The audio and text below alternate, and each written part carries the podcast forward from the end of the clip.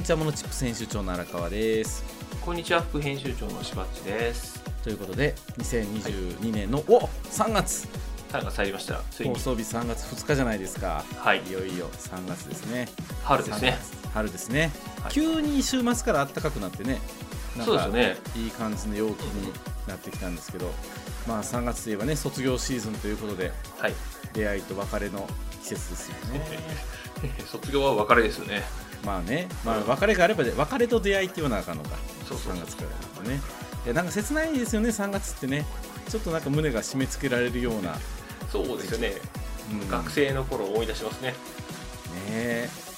なんか今年もどうかね。学生の皆さんにはなんかこういい思い出で生活をね変化というか終わるようなことができればねというふうには思うんですけれども、ね世の中はちょっと騒がしすぎますがうーんなんとかねこういい日常生活が送れるっていうことをね願って、はい。い、い3月になればなと思うんですけれども、うん。そんな中しばっちいいですね。ランニングシューズを買った話だ。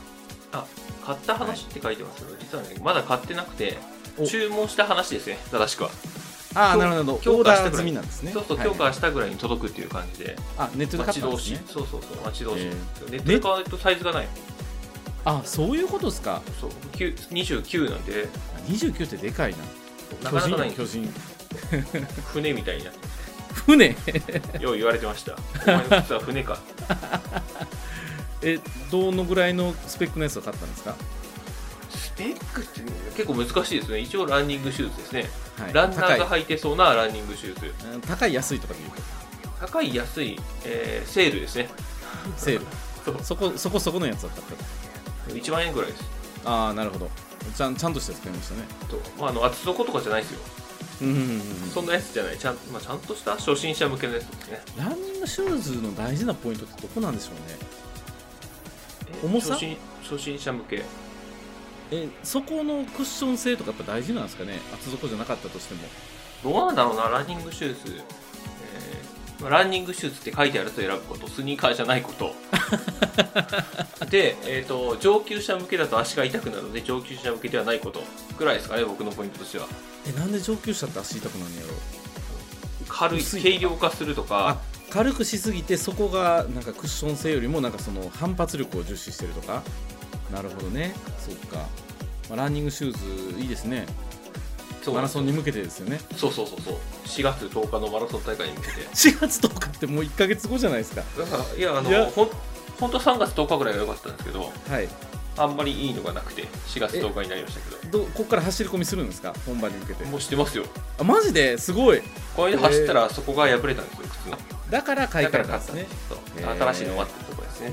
えー。えどれぐらい走るんですか？毎毎日というかトレーニングは。え週に1回ぐらいですよ。週1ぐらい？週1だと4回しか練習ないやん。そんなもんです。で僕はあのハーフマラソンサブ2を狙ってますのでいや無理ですよそんな練習で。と思うでしょ？うん。2年前は絶対はい。2時間半ぐらいかかると思ったら2時間切ったんですよ。あのねこの2年の衰えっていうのなめちゃダメですよ。いやいやいけますって。ここに宣言します。僕は2時間を切ることを。おじゃああのモノチップステーションのリスナーの皆さんはあの4月、えーの中旬ぐらいの放送をぜひ楽しみにしていただければとまあ、思っており結果はます。Facebook で報告しますのフェイで。スブックはいや放送でも言うよ。あ放送でもいいか。はい、皆さんね切ってないやないかと突っ込んでもらえればそうですね。嬉しいです。ぜひははい。い、お待ちしております。まあそんな僕の話はそろ,、ね、そろそろ置いておいてはい、荒川さんが、はい。あクラウドファンディングの準備で死にそうな話。そうなんですよ。もうあのこれ今収録日が3月の2じゃない2じゃ1じゃないですか。はいはいはい、3月の7からクラファンなんで、もうあと6日と。はい、いうところになってきましたね。もう昨日の夜もメンバーで、えー、と夜中の1時ぐらいまでずーっと同じページを見ながら最終入稿チェックをするっていうことをやってましたね。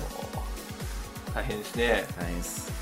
いやでもね、かなりいいものができてきたと思いますので、あのスタートしたらちょっとモンチップステーションでも軽く宣伝をしたいなと思っておりますのでこれ、毎日投稿するパターンですか？あ毎日投稿しますよ、また。はい、やあのクラファンのプロのはい、某キニアさんがおっしゃってたみたいにあれ、私が教えたんですよ。あそっか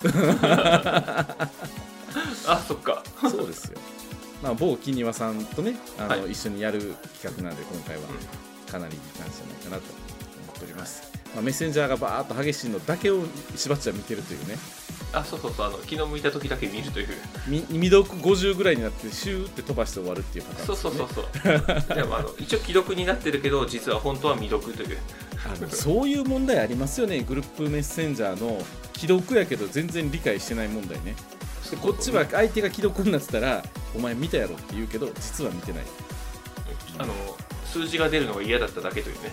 い。や結構あるなって最近思うのであのまたまた注意していければと思うんですけれども、その話やってると長くなっちゃうので本編に行きますね、まあ、今回そのクラファン絡みでもあるんですけどちょっと知財関係であのはい。新しい知見を得たことがあったので、うんうん。その話を軽くさせてもらえたらというふうに思っております、まあねまあ、便利さんとかには一発なんでしょうが、それをそうですそうです。実体験した中小企業の人が語るっていうね。そうそうそう。そこに価値があるかなっていうところですね。そういう感じでございます。はい。はいということで番組説明の方よろしくお願いします。しばっち。はい。この番組はビジネスの講座を紹介するメディア、モノチップスから生まれたポッドキャストです。毎週あなたのビジネスがちょっと良くなるチップスを紹介していきます。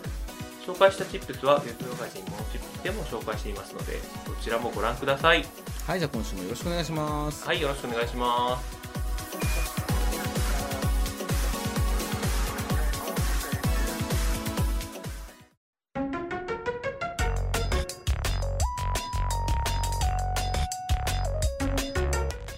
はい、ということで今週の荒川のテーマ。中小企業が知っておきたい知財の種類と相談先のチップスということで、はい。はい、そうなんです知的財産の種知類。的財産ですね。はい、はい種類でございます。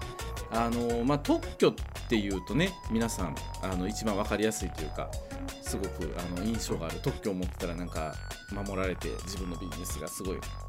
独占できたみたいなイメージだと思うんですけれども、うんえーっとめっちゃお金かかりそうというイメージもあると思うんですよ。うん。聞いてらっしゃる方から言うとね。うん。で以前モノチップステーションではあのトレルについて一回紹介したことがあってあの、ね。商標って大事だよと。で名前だけ押さえるんやとりあえずこのトレルっていうところに聞いてしまえばあの、いろいろ知れますよというところを紹介したんですけれども、えー今回ですねこのしばっちにはこの特許庁のホームページのリンクを貼ってあるのでここをちょっと見ながら喋れたと思うんですけれども、はい。えーすっきりわかる知的財産権というところで実はね特許庁のホームページってめちゃめちゃ充実してるんですよテンプレとかも見やすいですし、はいはいはい。あのーよくあるのがこの知的財産権とはとかそういうものに対する回答がきっちり載ってると、で、え4点挙げてます特許実用新案衣装商標はい。はい、特許っていうのは構造物であったりだとか、そのなす効果ですよね。も含めたものが言えるっていうのが特許。で実用新案っていうのは形なんですよ、形を言葉で説明したものが実用新案。で言葉で説明するんだ。そう、はい。形を言葉で説明するです。それは言われました。あのベニスさんに。で形を形で説明するのが衣装。はい。で商標っていうのは、えー商品サービスを区別するために使用するマークを守る、まあ、名前って言いますけれども、まあ、記号ですよね。うん。そう称号っていうものを守るっていうのが商標っていう。この4つが主に法律であのしっかり守られていてビジネスをやる上で取っておくべきものっていうふうに言われております、まあ、あの特許権例で例えば通信の高速化とか、えーそんなのも書いてたりとかしますけど大企業とかだとなんか機械の自分のところで持ってるもののこのパーツとこのパーツがこう組み合わさってこうなるみたいな特許っていうのを取ったりとか、うんものすごいやっぱ数の特許を取られるっていうところがあるんですがはい実用新案っていうのはその、えー、となすことではなくて形そのものを取るっていう意味の違いがあると。はい。いうふうに、えーなっております。であの例えばビジネスやっててあのうわパクられたとかなった時に、えーっと著作権とかで保護できるとかはい。っていう方がおられたりするんですけれども著作権ではほぼ守られないと思っておいた方がいいかなとは思っています。著作物が対象とするものってあの、はいなんか、えー作品文書であったりだとか、えーっとアート音楽であったりだとかそういうところになってくるのでなんかビジネスのそういう形っていうところは著作権では守れないのかなと。あとなんかもう一個ありましたよね。この法律、えー先行者利益を守る法律みたいなやつ。先行者利益を守る法律ですか？不正競争防止法。はいはいはい。はいそうだ思い出した。不不正競争防止法っていうのが施行されてこれで守れるんじゃないかっていう話で私も実際1回それで戦いかけたことがあったんですけれども過去、はいあの守れなくはないけどめっちゃ弁護士費用かかるっていうのが回答ですね。まあそうでしょうね。うーん。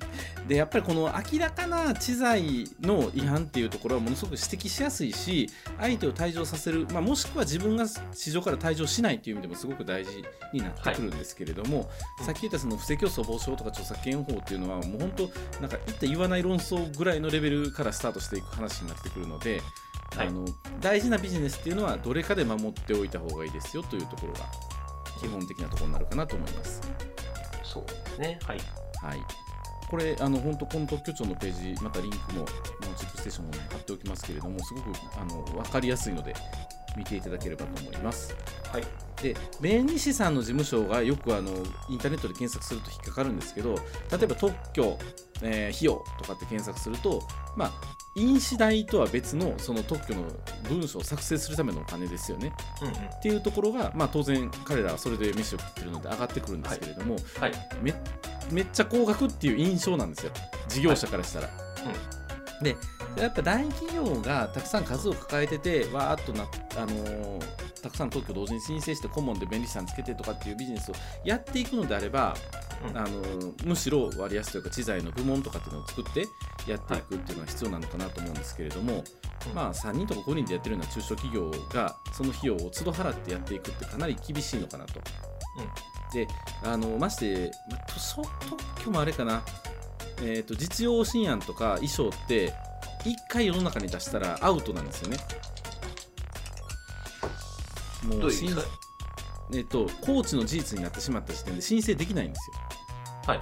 あの一部あの遡る訴求できるっていうのはあるんですけれども例えばこの商品売りたいですって言ってホームページで公開しました。すごく人気が出ました。あ売れそうやから衣装でも取っとこうかっていうのはだできないと、はいはいはい。はい、もうコーチの事実になってしまうと取れないというふうになってしまいますので、えーっと売れるかどうかも分からんものに対して取っておかないといけないっていうのはリスクなんですよ。でそこに例えば都度40万とか50万とかかけて、はい。えー取れるかっていうとちょっとそれ厳しいのかなっていうのはそうですよね。思ってる。それだけ利益上がらないかもしれないのにね。そうなんです。そうなん本当そうなんですよ。なので、えーっとそういう人たちはどうしたらいいのって言った時に今回あの紹介したい強い味方が3つほどありますよというところのご紹介という形になっています。はい。で参考文献。こちら、えーとあなたのアイデアで特許を取ろう。一人でできる特許実用新案取得のすすめ。これ私あのこの間言ったあの図書館で買っあの借りたっていう本なんですけれども。あそうなんです1500円ぐらいですね。そう。そうあのこれねめちゃめちゃいい本なんでぜひ見ていただければと思うんですけれどもあの一人で特許を23個取ってみた人がそのノウハウを書いたっていう本です。あそうなんだ。一人で撮った人はい。まあ一人でって言ってもこの人は本の中にも書いてらっしゃるのはギターのピックをなんかこうやったらもっといい演奏ができるのになみたいな感じのもうアイデアがずっとあってグズグズしてたけど頑張ったら取れたっていう。あはいはい。まあでもある程度のバックグラウンドある人みたいですね。うんあこの人ね。はい。うんうん。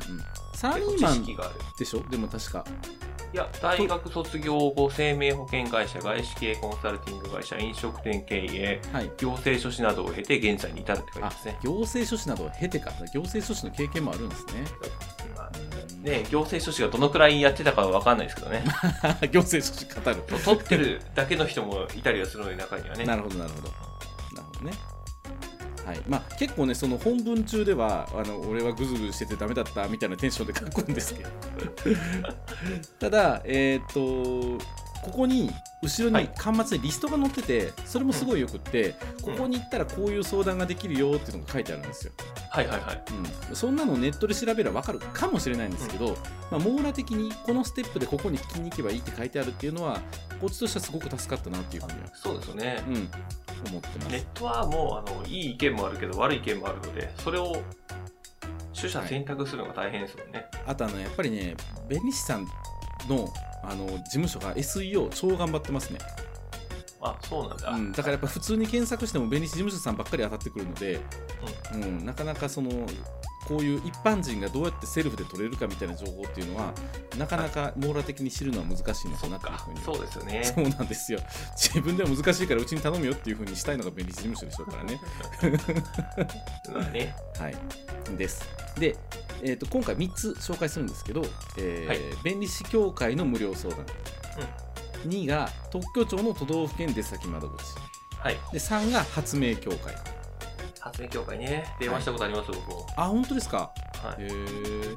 で、まあ、私は実際この中で1と2に行ったんですけれども、うん。えー、と2と3はイコールの都道府県もあります。はいはいはい。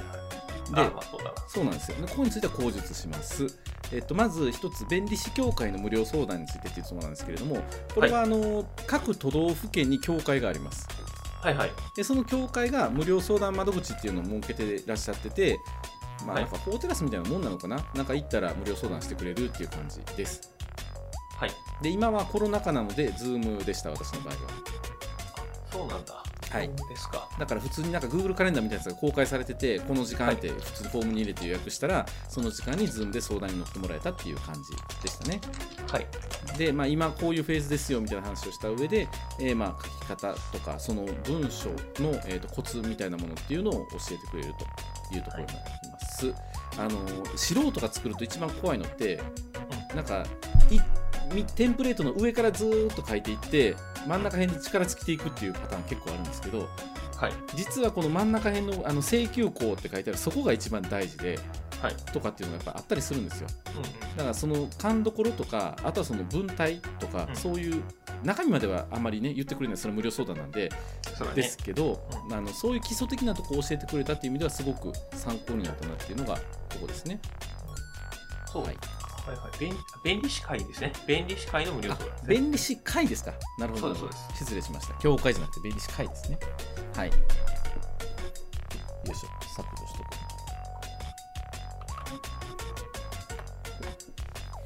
で2番目が特許庁の都道府県知財相談窓口ですねについてというところがあります、えーっとこれ実は発明協会とニアリーイコールだと思ってたら、違うんだっていうことが今回分かりましてはい。特許庁が各都道府県ごとに出先機関を持ってるんですよ。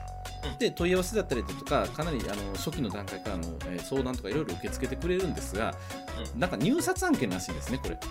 はい。で2年に1回変わると。はいで私は大阪のところに行ったのでたまたまその大阪のところはこ今回違うところがやってるんだけれども、はい。4月1日からまた発明協会になるんで、はい。えー次来るとき発明協会に来てねって言われました。はい。なるほど。そうなんですね。そうそうそう。ただ中で働いてる人は変わらないんですって。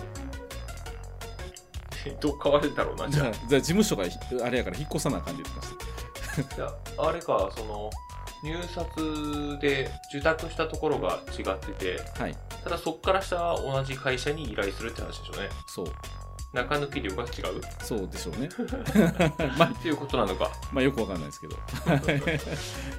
めめっちゃ詳しく説明してくれたんです。あの気になる方は行ってみてください。各都道府県の窓口。はい。面白いな、面白かったです。はい。で、あのー書籍に書いてあったのは、この都道府県の、えーっと知財相談窓口っていうのは、電子申請その場でできるって書いてあったんですよ。はいで、えーなので、その時行って、申請時のコツっていうのをやってくれますよっていう話とか、あのー例えばその申請出願は、えー、と個人でやるのか法人でやるのか法人でやるとここにこの番号に何を書いたらいいのかとかあなたは過去こういうことしたことがありますかとかそれによってこの番号取れてるからじゃあこれ書いてとかっていうテクニック的なところをまずちゃんと見てくれる窓口ではあると。でプラスオンで実はもっとアイデアの種の段階から持っていったらかなり親身になって相談に乗ってくれる場所なんだなっていうところもあの説明されました。はいはいはいはいだから今までなんでこうものづくりやってきながらこう使わへんかったんやろうっていうのを思ってしまったっていう感じですね、うん、もっと積極的に通っとけばよかったなっていうふうに思いました。あの商標取り方とか衣装取り方とかも含めてすごいやっぱアドバイス乗ってくれて、うん。まあ、こっからお金かかるよっていうところはちゃんと言ってくれるし基本的には、まあ、あの税金に運営されてるので無料で相談乗ってくれるっていう意味ではすごくいいあの組織なのかなとっていうふうに思いました。はいはいはい。よくあの発明協会出入りしてそこの人と仲良くなったらいろいろ教えてくれるよっていうノウハウが書いてあったりするんですけどはい。ここのことですね、うんうん。うん、都道都道府県のそういう窓口に通って相談員の方と仲良くなるとあのそういうところに出入りして例えば便利士さん紹介してくれたりとかもあるでしょうしあの、はい。商標とか一つ取ってもなんか全部アドバイスしてくれるっていうところもあったりするので、今取れる使ってサクッとやったらっていう話もしてたんですけれども、はい。ここ使ったら全部セルフでいけなくもないという感じでありますね。はいまあ商標はね取れるのめっちゃ安いんでそこはプラマイどっちでもいいかなっていう気はするんですけどはい。あの他の権利特に実用とか特許はやっぱ高いので、うんうん。うん、ここで入ってってじっくりやるっていうのは、まあ、特に小さい会社はありなのかなというふうには思いますね。はい。で、えー、と小ネタなんですけれども、はいはい。えー申請時って、まあ、これしばっちの業界でもよくあるかと思うんですけど郵送の申請と電子申請があるんですよ。はい。特許庁に対して。はいはい。で今回全然時間がなかったのでとりあえず郵送で出しちゃえっていう形になったんですけど、えー郵送の場合は消印を押した日が申請日になるんですよはい。だから郵便局で消印を押してもらってから出したらもう別に画像とか公開しても大丈夫と。うんうん。それはお前前にやってるやんけっていうふうに言われない、が、えーと郵送で送ってしまうとそれを電子化するのにお金がかかると言われるんですよ。はい。今、えー実用の場合は、えー実用深夜の場合は1枚700円。はい。これ6 7枚出したので5000円追加費用がよ余分にかかったと。おお1万700円1枚700円でまあまあですよね。そうですね、はい。どんだけ作業遅いんだよって話ですよね。あ スキャンするだけでしょきっと。違うのかな。多分ね。でワードとか PDF とかで電子申請したらタダやったんですよこれ。はい。ただ電子申請をその窓口からやろうと思ったらその電子申請担当してくれる担当さんとアポ取ってから来てくれないとその人しか操作分からへんって言われたんで、えーそれ明日とか今日とか行けます？って言ったらいやそれはさすがにちょっと無理っていう話だったと。だから日程に余裕を持ってあらかじめ相談窓口に行っておけばこの5000円は節約できたんですよ。まあまあね、まあ、うん。そこまで頭はね、そう。気づくかって言ったら結構難しいですね。気づかなかったんですけど、最初うん。まああのこれからやろうとしてる方っていうのはこれちょっと小ネタなんでぜひ。これレターパックで送ってますよね。えっ、とね、えーレターパックじゃなくってこれで送れって書いてあったやつで送りました。特定記録郵便で送りました、ああはいはい特定記録うん、じゃあ結構してますよねそれは。500円超えてくるぐらいであうん特定記録は追加240円でしたよ。A4 サイズで送ってますよね。A4 サイズで送りました。郵便局に持ち込んでそれでしたよ書き留めと簡易書き留めと特定記録があって書き留めと簡易書き留めはそれぐらいしましたね。追加500円ぐらい。うん。特定記録あい意外と安いんやと思って。140円と260円400円とかそんなもんか。そうそうそうそうそうそんなもんです。まあでも余分な費用がかかってるっちゃかかってるので、はい。うん、電子申請したいなとかあのちょっとでも安くっていう場合は早めにうん。この知財の窓口に行って相談するっていうことが大事かなというふうにはいはい。そうですねあとは、まあ、発明協会さんは私今回ちょっと行ってないんで分かんないんですけれども、まあ、この窓口を兼任してる場合もありますしなんか会員さんに対してのそういう知財のサポートとかをやってたりとかっていうのもあったりするんですよね、はい。うんうん、っていう感じでした。なるほどね。はい。私が体験してきたのはこんな感じだったので思ってるよりも行政サービスって充実してるなと、そうなんですね、うん。いろんなところで充実してきてますよね今ね。そうなんですよ。なんかこれは意外な感覚でしたね。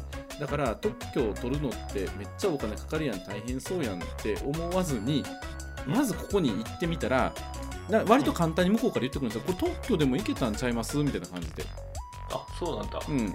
えでも特許分なそこまでかな？みたいな感じで、まあ、日程なかったんでみたいな感じで言っちゃったんですけどひょっとしたらなんかそのもっと早くから言ってたら特許っていうメモあったのかなっていうふうには、はいはい、うん、思いますね。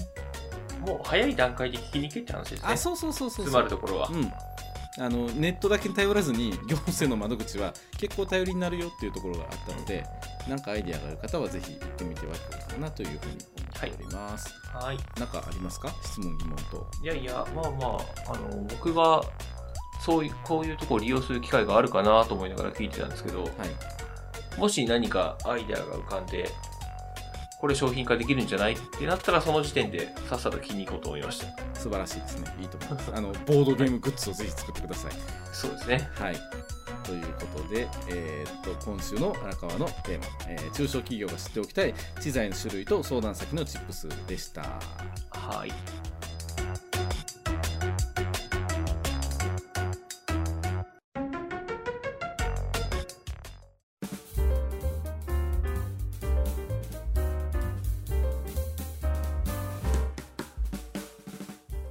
はい。ということで、今週のしばっちのテーマ、GBizID についてのチップスということで、もう、はい口がもう酸っぱくて酸っぱくて何光倍ぐらい酸っぱくなってるような GBizID の話ですけれども、はい。久しぶりに GBIS の ID の話でもしようかと思って、はい。今回は準備してきたんですけど、はい。もうあの2年前ぐらいからずっと言ってるんで、はい。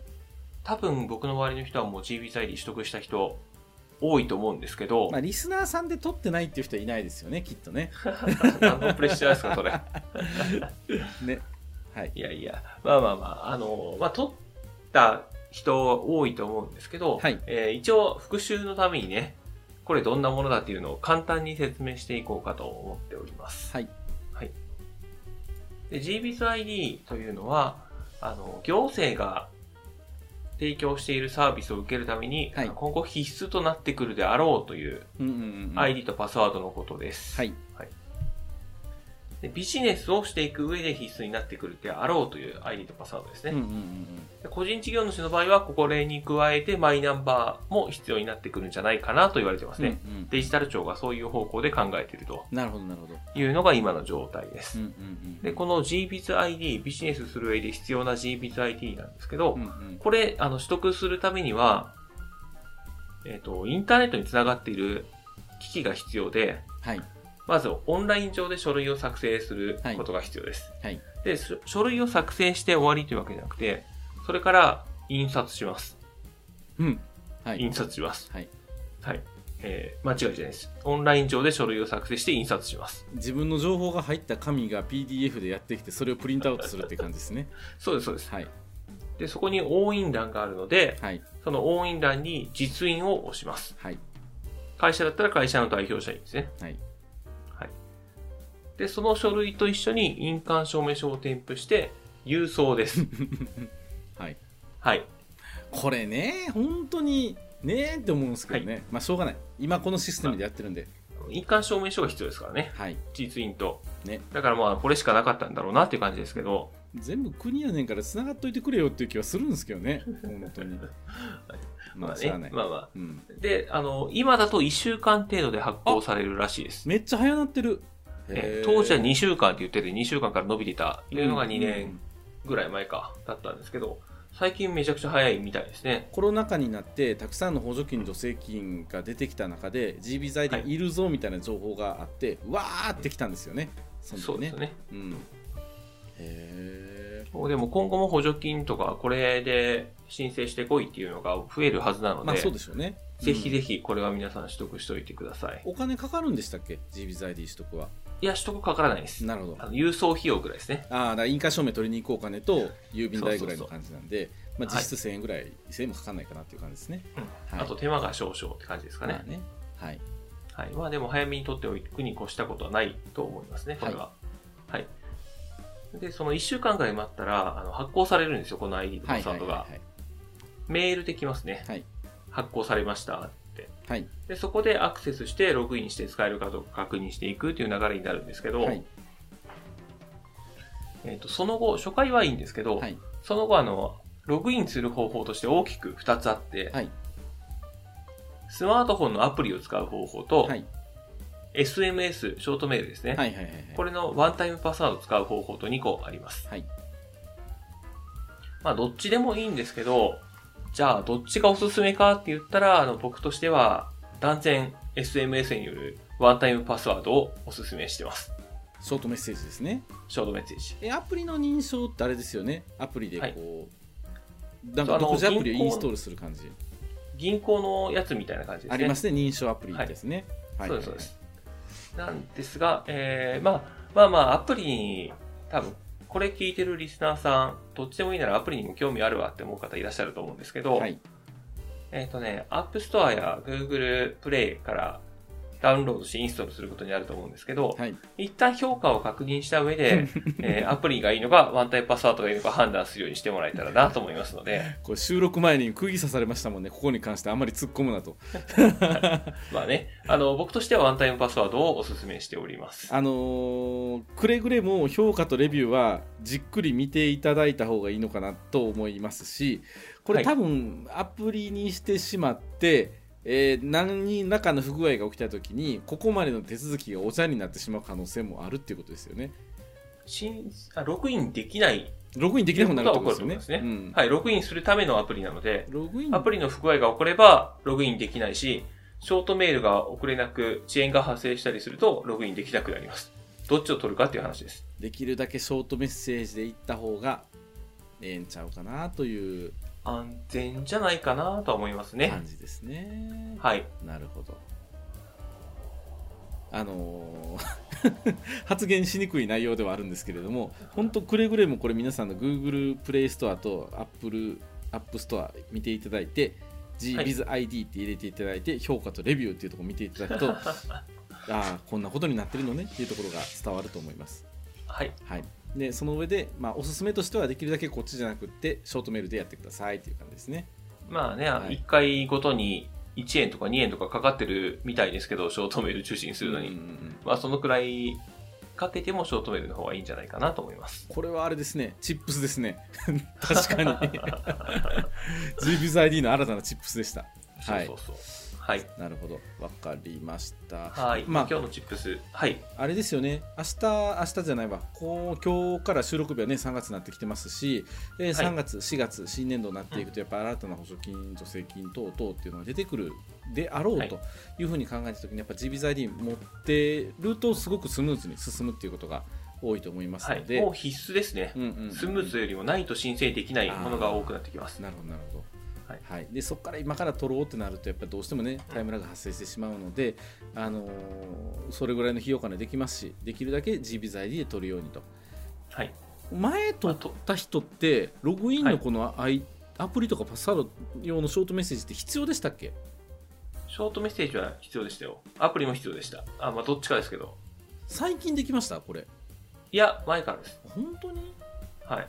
へえじゃあ自然とショートメッセージしてたんかそうでしょうね。あんまり気にしてない人はショートメッセージですね。うん。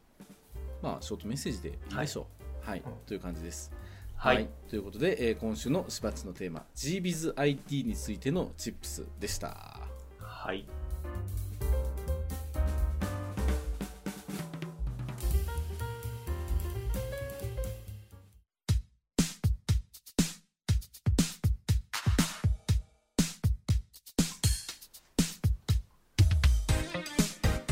はい。というわけで今週のモノチップステーションいかがでしたでしょうか？はい、いかがでしたでしょうなんかか。あれですねいい感じのチップスがある回でしたね 今回はね。